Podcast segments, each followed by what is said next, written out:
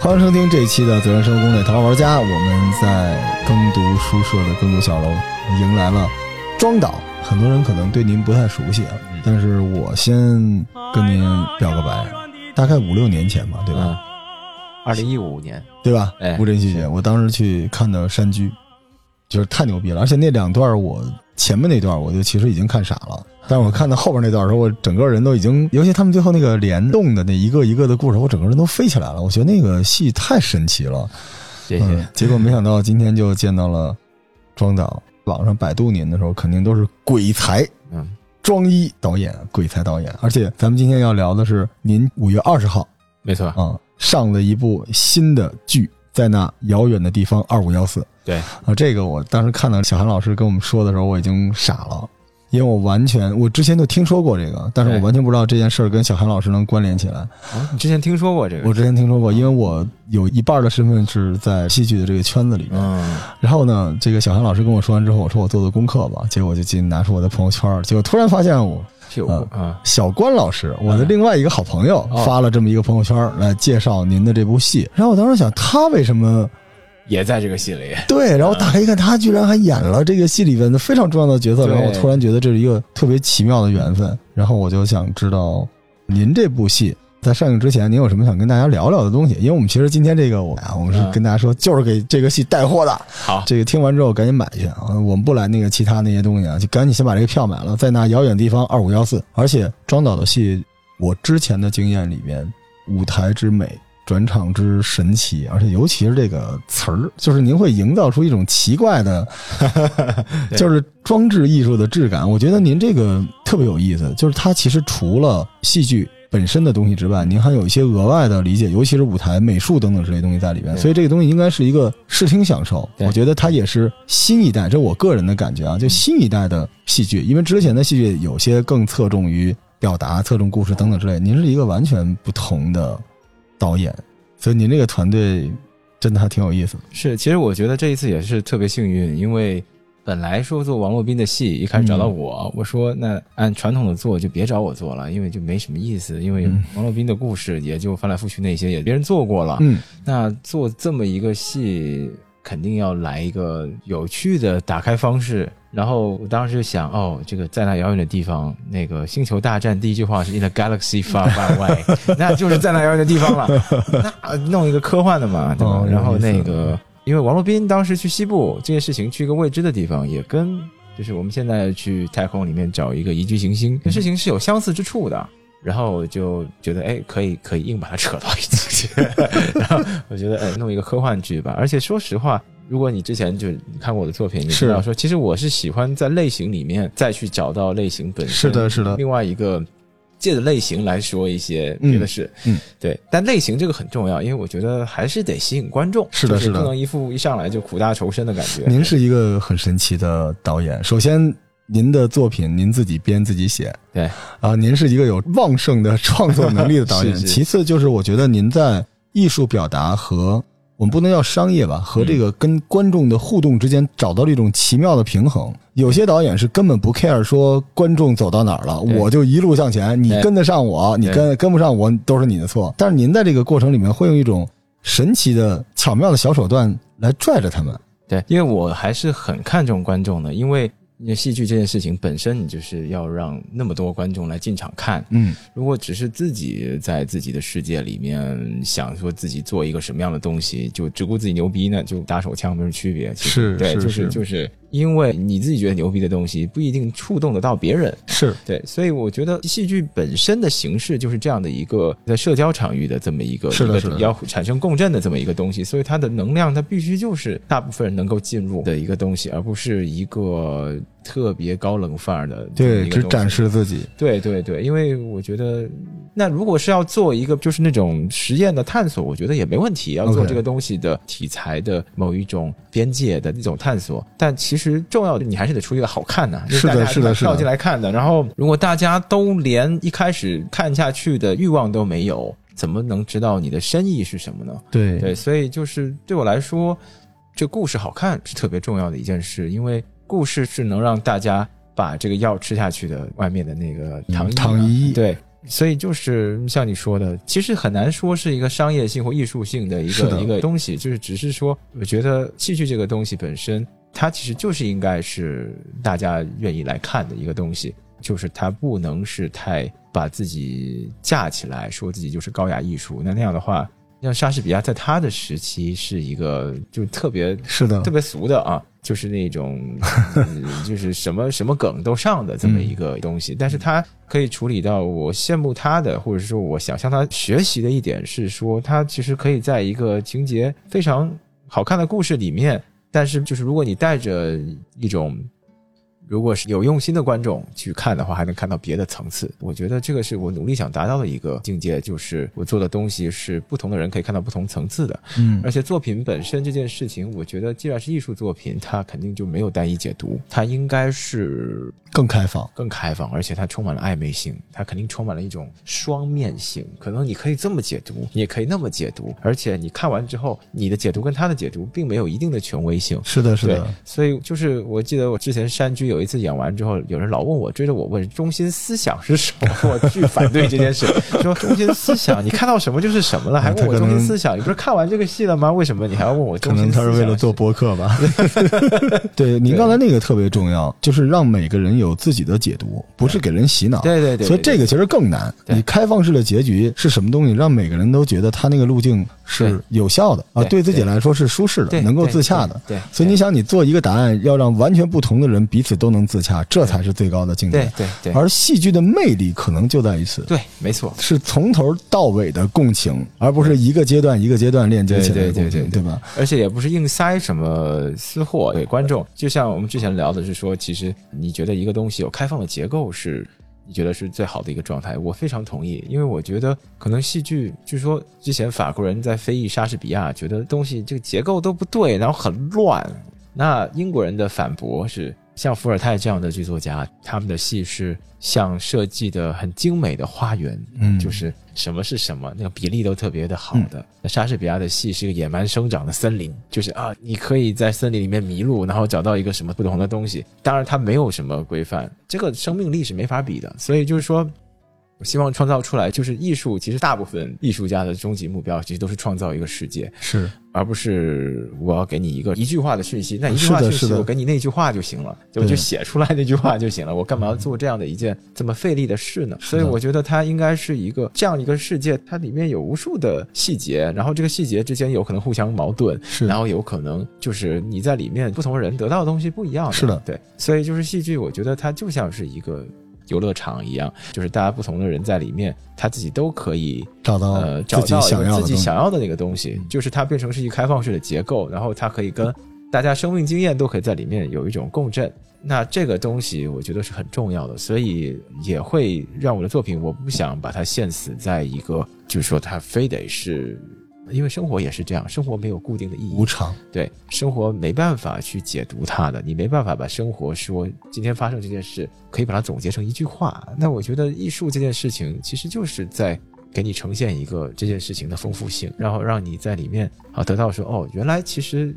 我的这个生命体验在里面。这个人物身上好像也会出现，这样的话，我觉得是找到一个真实的一个共鸣点。对对，共情非常共情非常的重要，对因为您在营造一个场，而且那个场里所有非线性的东西，就是它的那个野蛮的生命力，对对那个是最重要的。对所以，作为一个好的导演，其实你是装置了很多发生这个野蛮生命力的那些泡儿，对对，就是让这些用户。户通过一条路径去找。对所以它的结构是开放性的，但是它的对逻辑还是非常严谨的。对，逻辑一定要非常严谨，因为逻辑一旦不严谨，就好多人就是之前合作的有些作品，然后有的老师就说逻辑不用这么较劲，逻辑一定得较劲，因为逻辑一旦不严谨，观众会跳戏的，对觉得这个东西不对呀、为什么会是这样？那人物就失去了说服力，嗯，然后情节就失去了说服力，是的，所以是你的要做的任何的这些工作，可能就会就会丢掉。所以对，就是大家会有一种误解，是不是因为你山居是悬疑剧，所以你逻辑特别注？我说不是，只是因为悬疑剧逻辑要特别注重，所有的戏，因为逻辑不只是就是故事情节的逻辑，情感的逻辑也是逻辑，就是为什么这个人物会因为这个事情发生这件事，他这个逻辑到底是怎么来的？不代表它是一个线性的 A 到 B 到 C 这样是的的东西，是的而是说明就是它这个事情是有原因的，然后每个原因之间它会有一种关联在。嗯哦，那这个东西其实就是编剧这个工作呗。我有时候都觉得，因为我是您的算戏迷了，虽然我岁数太大了啊，不好意思说 自己，但是我其实之前追您的《山居》，然后我都觉得您可能是用 Whistle 写的剧本，就是您每一个剧本 if yes if no，然后到最后它全是连在一起，这个很 重要，这个可能也是您。自编自导，然后因为自己编剧嘛，而且这对个发愿都在您的脑海里面，对所以我觉得那个就是那个光亮突然出现的时候，您把它连接起来，应该是特别快乐的一个事情啊。对，因为当时其实也没有一个，就是当时就是乌镇那一年就是快到截止了，嗯，我就忽然有个想法，因为我其实也没有受过编剧训练，其实我啊学的是表演，在英国学的是表演和历史 OK，嘛，啊呃其实两个学位，那其实没有受这编剧训不，练。这两个加起来就是编剧，啊是是是是导演加历但是，史，但就是说，其实就是很规范的去学编剧法，没有，因为就是看的美剧很多，然后嗯哦其实我看的真实的戏剧剧本，除了莎士比亚，其实也没有那么多。嗯，那只是说，我觉得像山居的时候，就是说，哎，是不是把这个东西，如果说，哎，这个小说里可以跟戏外的互动，因为我特别喜欢博尔赫斯的东西。嗯对，我说那这个我能做成这样，是不是挺屌的？只是纯粹是挺屌的，也没有当时也没有说刻意的要怎嗯么样。就像在遥远地方，我说啊，In a galaxy far far away，如果把它做成一个科幻，应该挺屌嗯的。从这个开始出发，然后才慢慢的去找情感的连接啊这些东西。但是如果一开始连这个兴奋点都没有，就会很麻烦。嗯对，所以就是有些项目来找我，我都要找到说我一定有一个兴奋点。如果没有兴奋点，我就做不了，因为对，因为你要现在脑内有大剧场，画一个对大对圆，对对对然后再往里头填东西的，对，就是你说的这个，就是我自己编剧导演，因为我对就是虚构出来的一整个新的世界这件事情，我特别着迷，就是也有一种对。就是我会觉得啊，那么多都是什么引进的剧，都是一些改编国外的剧，但其实中国人的生活，在中国的当下，其实有很多值得书写的事，是的，很多值得说的故事。其实那个丰富程度是远比国外的这些剧本要来的丰富的多的，是的张力也大得多。是的，那国外他们当然就是剧作水平很高，但是他们面对的社会问题，其实已经是，嗯就是一个社会已经稳定之后出现的一种，就说难听点是为赋新词强是是说是愁的东西。它其实是没有那么强烈的一种，就像我们刚才说摇滚乐似的，呃对对对就是对大家已经不饿它不失渴去了那个东西了，对，失去没有了那个冲野力性了。了，对，所以我觉得，哎，这个那是应该做一点关于当下的中国的东西。那我觉得是这样，因为我的小野心是说，做了这个东西，那不管它好不好，它至少是关于当下的一个文本，一个当下一种东西的情感也好，焦虑也好，某一种生活状态也好的一种记录。那你隔了几年之后再返回来看这个事情，如果你还对自己非常诚实的话，这个作品是凝结着当时的一些哎，东西的。那这个东西你就是比你凭空写一个，当然你可以凭空写一个很好的剧本，写不同时代的什么的，嗯，你都可以。但是凭空写，那为什么要在这个时候写呢？ 所以我就其实山剧开始，我一路走来，我就在想，我要做剧场，剧场本身就不是一个特别赚钱的事，我有限的时间里面。嗯，我生命的这个阶段，我为什么要做这件事？然后这件事，那当然我们刚刚也聊游戏，是游戏肯定是当下最牛逼的艺术形式了，这个不用，因为它的互动性啊，各方面它也最前沿。嗯，那在这样的情况下，我做剧场，它的独特魅力是什么？就是在怎么对得起观众。就是观众为什么特别在这种新冠疫情情况下冒生命风险来进剧场来看你 的戏，它的这个独特的为什么非得进剧场来看这个戏？如果你只是一个可能电视剧的一种翻版，可能还不如电视剧，因为是的是的就是是的你大实景这么演，或者是你呃也是一种。那我不喜欢有些戏说自己像电影一样的叙事，因为嗯我觉得那也是自我矮化。是，因为电影我也很喜欢，但电影跟剧场根本就是不一样的东西。对，完全两个东西，对，但是当然，现在大家的开始有一种观点是说，可能从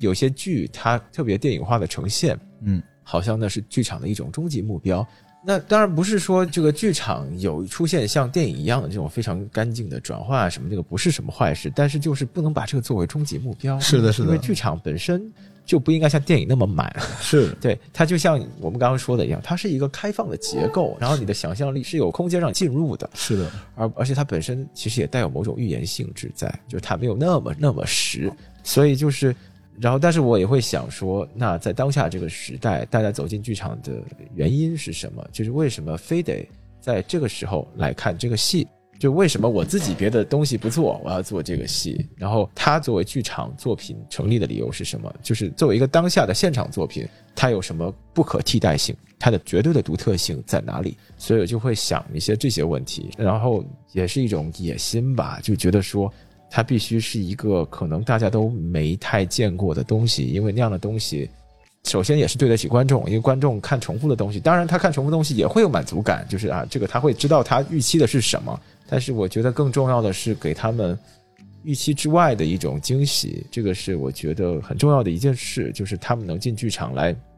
看到一个哦，比他期待还要再好的东西，然后这个东西是跟当下紧密关联的，因为这个当下性或跟时代相关的东西是我非常强调的。所以虽然这是一个科幻剧，但是我其实非常注重，其实所有的科幻故事都跟当下的关系非常紧密，基本都是预言。对，基本都是预言。所以我觉得我要找的这个关联到底是什么？原来只是说哦，大家都是网络比王洛宾要做的酷一点，我做的科幻故事从那儿开始的。 嗯，但是我写着写着，我发现说好像也有一点不太能自己就无法说服自己的地方是，那为什么要用王洛宾的音乐？嗯，当然，这个题目是这个题目啊，就是原来 大家人家定了这个题目。那为什么王洛宾的音乐呢？就是他现在当代的年轻人，可能零零后、九五后，他们不太听是的过王洛是的宾。那即将被忘却的民歌之父，然后他的民歌可能在。八零后、八五后、九零后的时代，他已经渐渐被觉得是被归到说可能没有那么流行，难听点就说是土，嗯啊这样的一个标签里去了，因为很多晚会都会出现这个东西，大家看到那个歌的直接的想象就是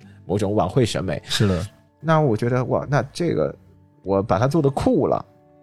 感觉也还不对，还是一种妥协。但是我是不喜欢妥协的，我就必须把这个它本身看起来的是一个问题，但是我没想清楚说那为什么非得用王洛宾不可。然后想通是我父母知道说，哎，我要做王洛宾的戏。他们就很兴奋，哦就问我说：“哎，这王洛宾，哇，这王洛宾歌很好听啊，你一定会做得好的。”然后我外婆九十几岁了，她五零年代的时候在师范学校学的王洛宾的歌，她九十几岁还能唱出来，哎，我瞬间就觉得不一样了。然后我在想，为什么像海淀剧院的领导，他们当时就马上想做王洛宾这个戏？我们父母辈或者是爷爷奶奶辈对王洛宾的感情是非常深的。嗯，然后我在想，这原因是什么？原因是那个时代没有其他特别多的好听的歌，能抒发感情的歌。嗯，在那个时候，王洛宾是他们少有的可以抒发感情的出口另一个角度的邓丽君，啊。对，邓丽另君一比个角他度稍微晚一点。对所另一以个角这度有趣的事情就是说，哎，我让我的助手去问他的父母，助手比我小个六岁吧，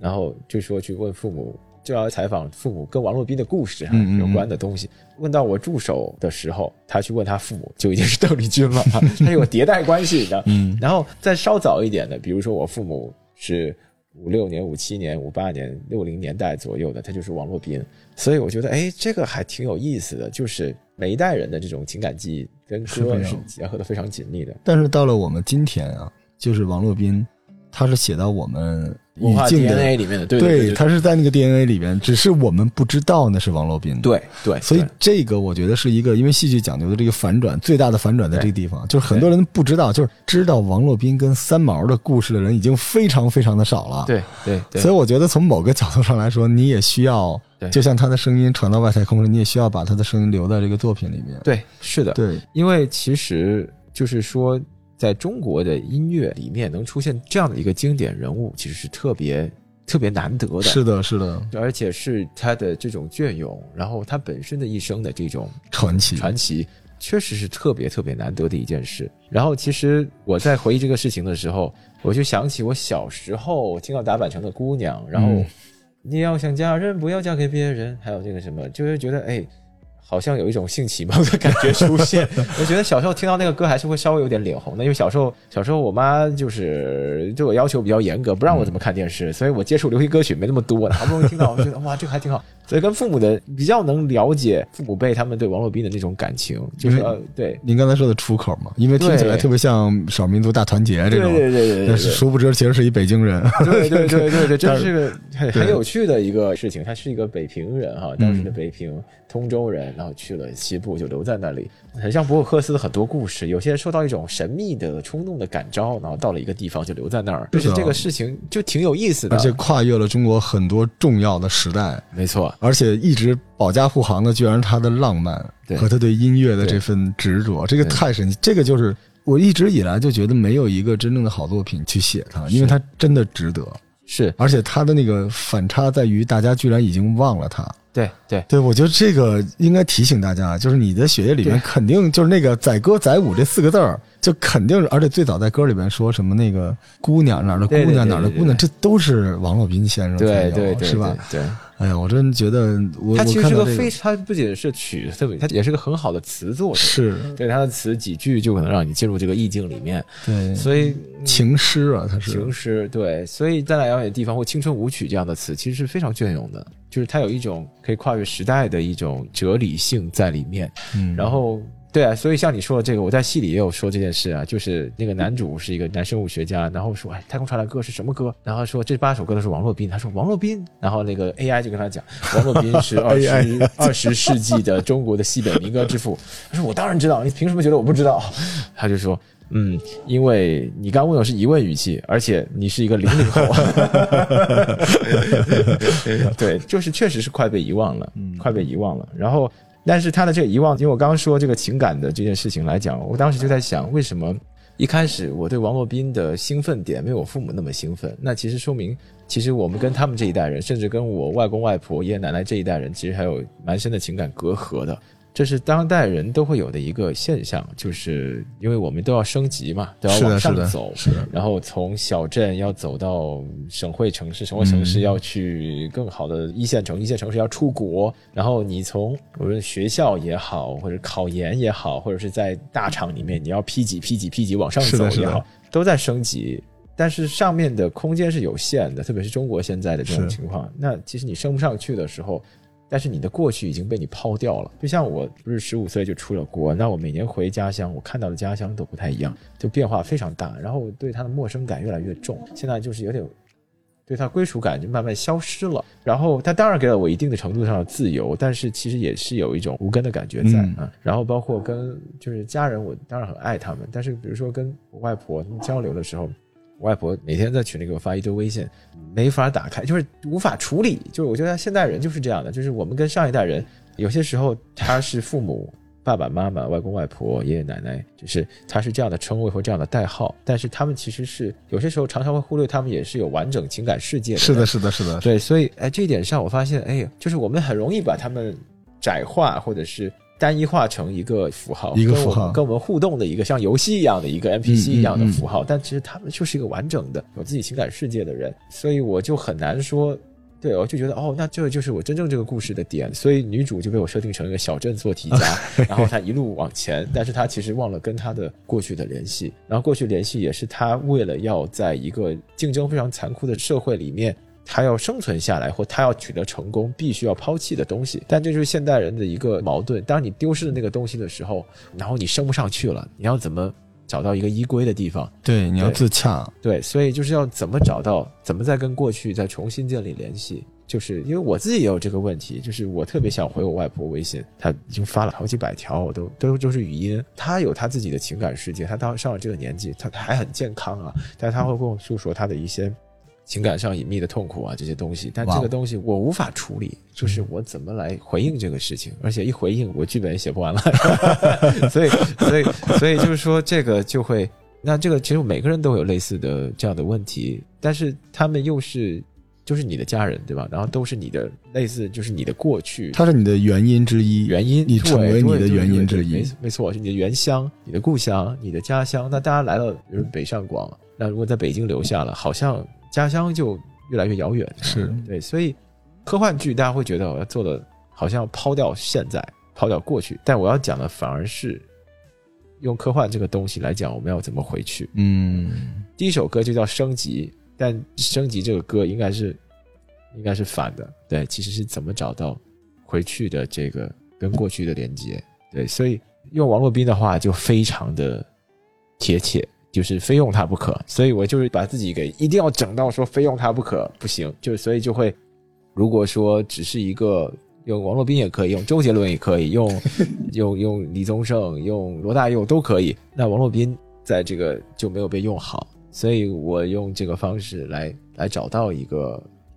所以我自己心里就比较安定，就找到了一个跟他的连接，我就知道这个戏的情感世界怎么铺陈了，而且他讲的是一个什么当下的问题。就好像再没有一个比他更合适做这种主题的人了。，对，真 的是他的一生颠沛流离，对然后他有极强的生命力、反抗精神，对对对对，然后他又特别特别的浪漫。他到了他最后的时刻，他都是很浪漫了。只是对他又有中华文化在里面，因为他最后我们待会儿会聊到三毛这个事儿，对他还很隐忍。对就当他真正懂了爱之后，他对反而会就是所有有关的反转都在他这一个人身上对，他太值得这部戏了。对，所以就是说，像你说的，这个他其实是他的一生里面有一些谜，是这的个谜是让这个人物其实很难被单一解读。是所以的，这就是哎哎，我觉得一开始他其的实开放性解读，对对对对，所以这个就是让我觉得是挺有意思的点嗯，啊、就是我觉得我有很多空间可以去做它，而且我可以把它这种神秘性给做出来，而不是把它就非得它本来就不能被单一解读，我把它做成一个可以被单一解读，那就没意思了。是的，是对，的。它就是得有一种神秘性在，它有一种迷的感觉在。而且按照您的算法，您的所有开放式的空间彼此之间都是有链接的，对，所以这里边也有它的真相。就如果大家想知道。对王洛宾，甚至您还有别的算法，比如您刚才讲到跟家人的那种对关系对对，其实你也可以理解那一代人，而且那一代人他的世界，我敢保证比我们的更精彩。对那种精彩只不过不一定是正向精彩，可能对对非常的对对痛苦，对对但是那种对对对大起大落对，而且那一代人在那个大起大落之间，他对于爱情、对于生命的那种东西，然后你可以就是这个剧很有意思，就是你通过王洛宾，然后你有很多那种附身的那对种，对对 对，你就可以以成为你自己的奶奶，成为你的外婆，成为你的外公，然后再对回去看那个炉。哦我觉得这个太神奇了，这个是特别像个电影的那个手法。您刚才在说到这个电影和戏剧舞台，戏剧肯定是更好的。我个人的感觉，因为电影它给的东西就是只给，对那你就可以像键盘党一样说你这个给的我好还是不好，它有一个标准。但是戏剧台上和台下是一体的，好导演追求的共情会产生一个奇妙的对化学效应，对不对对？对对，所以我觉得这个每个人在一起，这个可能更像一个真的游戏哈。你看我们玩游戏的那种感觉，是是是是是，对吧？就是是你可能你的思维帮助你选择不同的结局，对参与感极强。是这个就好像每一个人在这个剧里边都能扮演王洛宾。走他那个路，但是其实你又不仅仅是王洛宾，你又有对现代、未来的东西来回来去的穿。对，但里面这个设定就是说，就是我觉得有一件事情很有意思，就是说，你知道海豚嘛？嗯，海豚在这儿游，然后这边有一个潜水员过来了，然后看到潜水员很兴奋，发出一些叫声，然后另外一边的一只海豚听到它的叫声，它脑中会同样出现这个潜水员的画面，嗯所以它的声音是带画面的，所以当时我觉得哇，那这个就太适合我这个戏了，因为咱们这个叫头号玩家嘛，是是对吧？是是所以是头号玩家这个电影我也非常喜欢，嗯就是说，那现在这种元宇宙啊什么的，那会不会你看这个现在有这种 AI 算法可以复原以前的那个彩色，就把那黑白变成彩色的？那会不会用这个声音里面本身就包含了很多情感信息、画面信息？你可以用这个声音来还原，就像海豚一样，是的，是还的，原当时的场景。然后这些戏里的人物，这个飞船上的人，他们就变成了当时的人，哦去扮演当时的一些场景。然后他们好像能发现哦王洛宾当时的经历的一 些事。其实你是在做游戏吧？对对对对，对吧对对吧对对对。我明白了，你这个真的是一个游戏，但太难写了。体体感游 戏，所有的开放性的结局。对 对对，所以其实您的戏看起来它是很开放的，然后呢，它的这个结构呢是非常非常的灵活的，对，但实际上是没法改的。没法改。对，所以我就说个特别讨厌的事情，嗯就是有人如果想改您的戏，嗯，是会改的非常非常糟糕的。是因为我知道您出过一次这个状况，对就那个时候，而且我们我说那时候我这个嗯就是人微言轻，也不敢也没办法帮到您这个维权这个事儿，但当时确实有人抄了您的那个《风筝三峡》，对那部剧非常的好，但是只有那一个那一个版本，对乌镇版本的那个对非常非常好看。对但是后来我还跟我的朋友推荐了这个戏，因为您的戏吧，就是就有一种特别的热闹啊。小韩老师说话叫看起来没动，实际动了，嗯是吧？有一种特别奇妙的装置艺术的那种东西，嗯而且呢，它这个声光电又是一个。不是商业化的，是一个非常奇思妙想的东西，对对，很有实验性，但是基底特别扎实，嗯所以看起来虽然热闹，但是又新鲜，而且呢，它是能，它是一个故事。对我觉得您是为数不多的，就是这种善用舞台效果的，但是特别忠心于讲故事给人听，对就是在舞台上讲人话的这种。，对对对，所以那个盗版您的戏的那个事儿，最后怎么着了？这已经很多年过去了。就当时不是有个联合出品方嘛，是然后他们也投了一部分资金在这个戏里面，就说要一起去推这个戏。那乌镇上演之后呢，当时定了保利的巡演场次，嗯然后跟我定了这个事情，但是呢，后来发现，哎，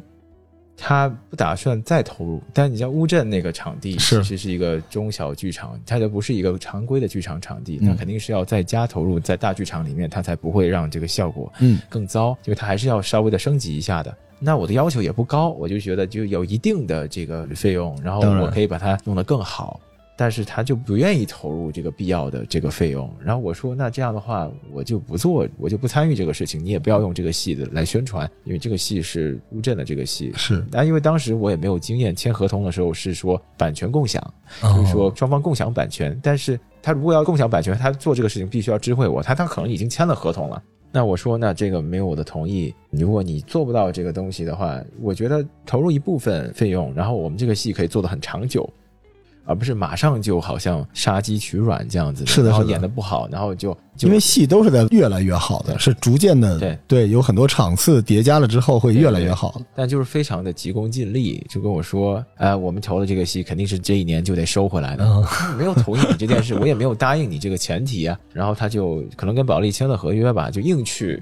硬去演了，那就还用这个名字，甚至还用乌镇的这个事情来宣传。对，还用很多人乌镇版本的对这几个字儿，啊对对，然后很多人就跟我说，然后我，而且更夸张的是，就是当时这个他们还想用我的 舞美，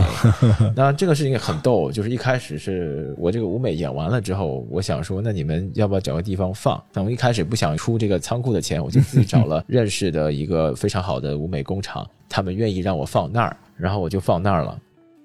之后他就忽然间跟我要这个 舞美，然后我就说，就知道他要这个舞美就是要演这个戏，那哦嗯我怎么可能给你呢？这个是代表我的东西。然后他就告了我说什么我占用，但其实啊 呵，怎么占用啊？就是这个合同签的，也就是我演出结束，我的义务就结束了，而且我们是共同拥有产权的，也不见得这个东西就是你的或我的，嗯就是共同拥有嘛。那我肯定不会给你，那不会给你，他就因为这个事情本来也没有合同规定是属于谁的，然后他就告我说，我还没告他呢，他就告了我。所以就说什么什么要归还舞美啊什么的，对，然后就很逗，就是那个法庭上面，就我很生气，因为他一上来就随口乱说，就说对方请的律师， 哎我觉得也是挺送棍的那种感觉，上来就说。哎，我看一下乌镇只演了两场，不是你说了四场？我说这这也能编吗？ 我觉得中国法庭没有伪证罪，真的要放过这批人了。然后我的律师跟我说：“你要冷静，你要冷静，他下套给你的。”啊我现场特别激动，我是一直要把它变成奇葩说，我就哇，你这么有问题你可以，你可以，你可以去，你可以去奇葩说 啊！，奇葩说就 就聊这个。我是被人盗版盗的非常厉害的人，哦我，坚决维护。一定这要个东西这样，对对，就是他妈中国为什么好不容易出个好的作品，为什么就对就是因为你维权的作品比你创作作品的成本还高，太高了维权，因为你其实维权的成本高，然后你其实付出的时间精力也都挺大的，是的所以是的那之后其实稍微有点伤了，那之后我就想，那我剧场我先，因为其实《风神三峡》也是我挺有感情的一个作品，然后我就想说把这官司打完，然后版权。弄回来了，然后我再去弄它。 OK 但是其他的新作品，我就有一点说，哎，剧场，我再想想我做什么吧。那我就想，我可以先做做别的。嗯所以那两年就演了一个电影，然后嗯然后想想可不可以自己拍一些网剧。其实我拍网剧也是想做一些不一样的东西，但是也就做了几个项目，都是因为也不叫先锋，就是我的想法可能太新了。就是制作人一听挺好，但是看到这个作品，其实我身边人全部人都说好，但是就是那个制作人。盯这个事情的人会觉得，哎呀，市场会不会还没有准备好这样的东西？那就是有做了几个，都投入蛮长时间的，后面都没有继续往下。对，但反正这两年就是重新回来，就是因为这个，因为本来我回国第一件事也挺有意思的，就是说我想做音乐剧，然后当时也自己写了音乐，然后写了歌，写了剧本什么，当时就一门心思就是后来乌镇就让我变成了话剧导演，就一直做话剧。但其实我回来最想做的还是音乐剧，因为音乐这个事情感染力还是很强的。是的，嗯是的，然后当时可能中国越剧市场也啊没有起来，但是我觉得反正冥冥中自有安排吧，啊，就是这个事情。然后我在之前做了。写过几个音乐剧的剧本，但是都是特别急的事情，就是什么已经排了两三个星期了还没有剧本这样的事情去救火，那不能算自己的作品。 对，但是就是在做一个歌剧的时候，叫林徽因，就是跟金培兰老师，我们就非常的投缘，很聊得来，我们喜欢的事情都差不多啊，超级厉害的，对，然后我们我懂一点音乐，然后他也很懂戏，我们就还能聊到一块儿去。然后我们就觉得啊，我们一定要做一个音乐剧。所以这次说要做音乐剧，哦我第一个就想到他。他一开始说，哎呀，找我做音乐总监兴趣没那么大，因为他也是想创作新的东西的人。然后我就说，哎，我要做一个太空科幻的，他就来兴趣了， 因为他也是个重度科幻迷。啊对，后来本来也是坚持说，绝对只用王洛宾先生的歌曲原曲的旋律。后来发现哦，实在不行，因为科幻 这还是没办法容容容下，对对对就他原来的那个大民漠歌，孤烟直，长河落日圆民。歌很经典了， 民歌特别经典，但它的旋律上面来讲的话，嗯其实也不太适合，很多旋律是你要改动的，是是要是大改编，它不太是音乐剧的这种用音乐叙事的方式。然后对，那就是放在科幻。这个语境下的东西也不是很多歌都能适用，所以他就后来就写新旋律 了，就是坚持了，无力抗拒了几个月，然后最后哎还是还是写吧， 挺好的。现在融合的也挺好，就是嗯这两个部分，原曲跟那个他新写的部分，它融到一起，可惜就没听到，但是您这个 demo 的这个剧本我大概看了，啊、是吧也？好吸引人。因为实际上我有跟大家说，呃，有庄导在肯定是好看的啊，又有金佩达先生在，那肯定是好听的。但是这个还真不是一个披着科幻皮的一个复古纪录片儿，还真不是，它真是一个挺硬核的科幻的。对，就你们玩这个科幻是认真 的，认真的，认真的就这里边这个科幻是内核，这个王乐明先生其实是一 IP，就它是一线索，一是个借口，对，真的是一个科幻，哎，还真是不仅仅借口，因为对对，您知道我是深爱王老斌先生的，是那王老斌先生这个将近十八年的狱中生涯对，而且他是最后那几年，他才真的以王洛宾的名字为对大家所知，是，所以这种悲剧人物就是这种东西，而且他最厉害的是，他在无数次的绝境中，因为我看他那个自传，很多次是要自杀的，对，但是最后都是音乐和爱拯救了他。我觉得，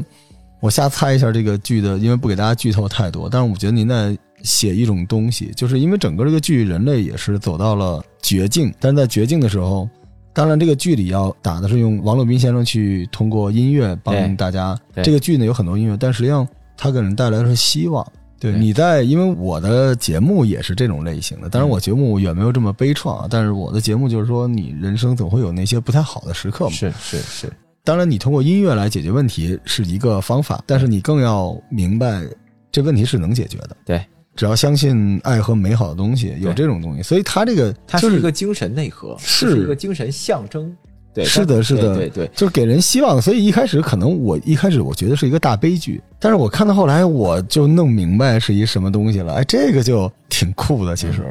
因为其实他的生活的这种波澜起伏，跟这种很神秘的，包括对三毛很神秘的一他很多种拒绝，关键的转折都是非常神秘的，对，非常 神秘，就是你很难说清楚，但这就是生活本身，或者是是人生本身。我对觉得这个事情是也特别吸引我的一件事。对，那对科幻这件事情来讲的话，它提供了一个很坚实的一个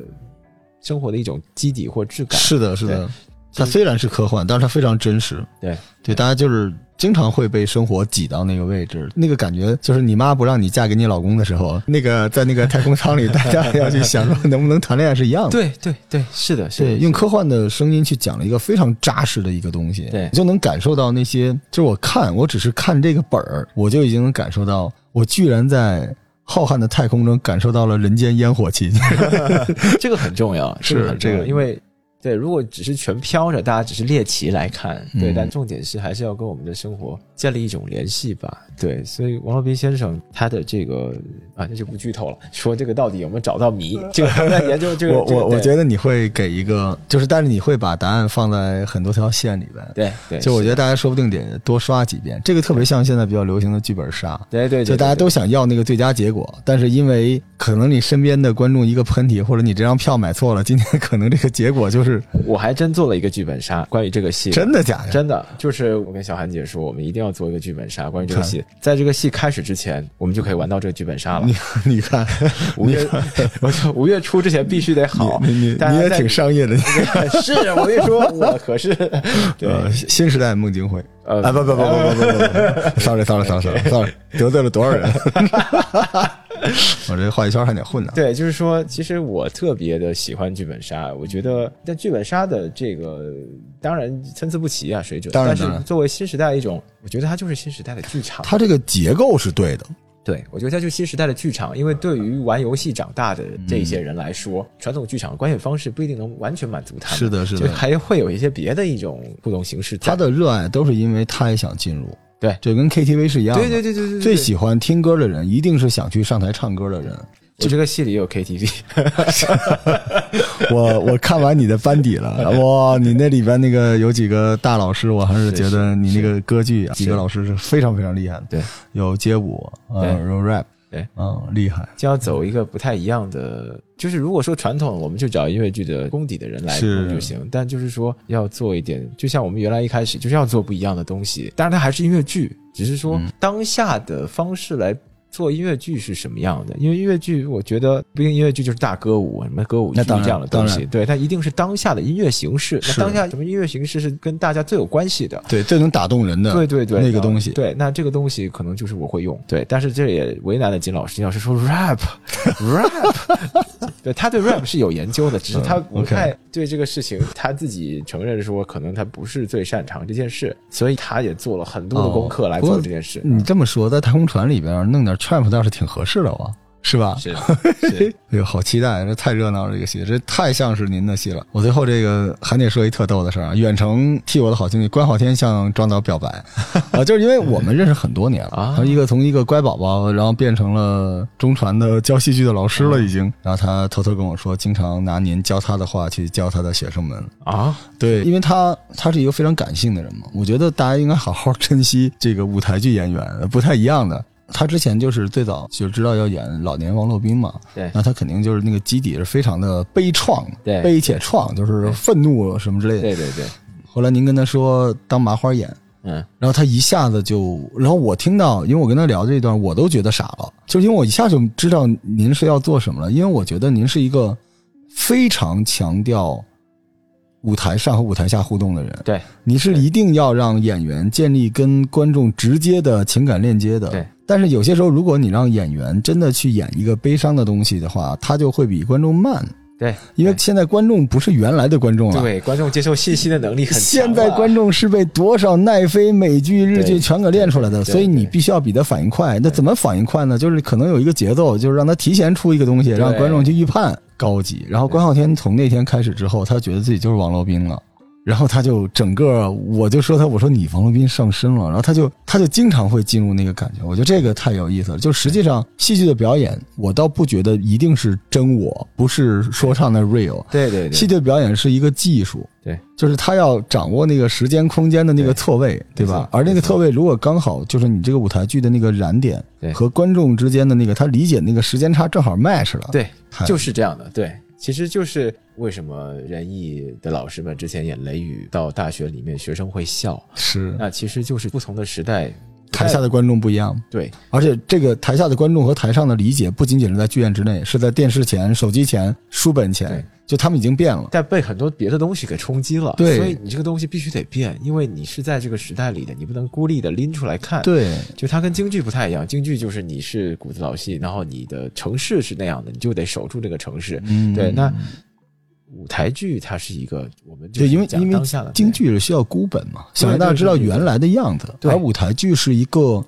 非常烟火气的对东西，对，它不能在博物馆里面，如果是博物馆里，它就失去生命力了。它是非常需要在市井上，然后因为它的滋养很大程度来源于台下那些观众。对对对，是所以它必须适合，但是它不是说去跪舔观众，去对就对强行的去逗他们，去对甩梗，还真对不是。不是对，因为它只是让观众能够舒服的接受它里边一脉相承的逻辑和对他想传递的精神。对，我觉得是这个这个是舞台剧特别伟大的，是致敬所有舞台剧的演员，因为很难，商业上的回报也小也得小得多多得多。非常小，对不对对？而且就是个手工业，排练很辛苦，然后排那么长时间，所以大家赶紧去买啊！大家赶紧去买票。就现在这个节 目播出的时候，不知道这个票已经有没有了。你们不是喜欢吃瓜吗？你吃过王洛宾的老瓜 吗？王洛宾先生的瓜，我跟你说，一吃个大几十年的瓜啊！在那遥远的地方，二五幺四，这个应该是海淀剧海院淀出剧品院。出品啊，的，什么时候可以买到这个票？已经开始了已吗？经在大麦上可以买到。现在啊在大麦上已经开始看了对哈。对对，然后我最后吧，这个因为咱们今天这个聊得很尽兴哈，是是，对，然后再次证明，其实我也是您这个圈里的人，对不对？是是是，太懂希望了有更多的机会，然后我们也会在后边，我争取邀请各位，您小韩老师更多的金老师，咱们去一个直播场，我没们问题聊聊这个东西。然后最后啊，温馨 tips 啊，我再带一遍货啊，我号称是一个带货的主播，在那遥远的地方，二五幺四，五月二十号开始啊，大概演多久？十天，呃十场十场，十场，OK，在五月三十号最后一天， OK，大家抓紧时间啊，在那遥远的地方二五幺四。然后这个剧呢，现在在大麦上可以买票了。然后我今天最后结尾我要说一句话，就是今天是二零二一年啊，我们这个节目呢预测是因为小韩老师拜托嘛，不敢拖，一般是十五天剪完，一天剪完。然后我们在二零二一年的四月十六号给他上，好，就是小韩老师，我说话算数啊，晚点上也行。 我怪压力太大了。两天之内给他上了，为什么呢？是因为在三十一年前，一九九零年的四月十六号，嗯就是三毛和王洛宾先生初次见面的见日面子的时间，我们就要卡那个下午把它好发了。好我，觉得王洛宾先生在天有灵，冥冥之中弹着他的破琴是吧，也会冲您微笑，好，好吧？嗯好好，感谢张导这次做客我们的节目，希望您的这场戏大卖。谢谢，我们有机会再聊，好的，没问题拜拜！嗯拜拜，大家记得买，票啊，买票买票，拜拜。拜拜。我愿做一只小羊，跟在他身旁。我愿每天他那个皮鞭不断轻轻踏在我身上。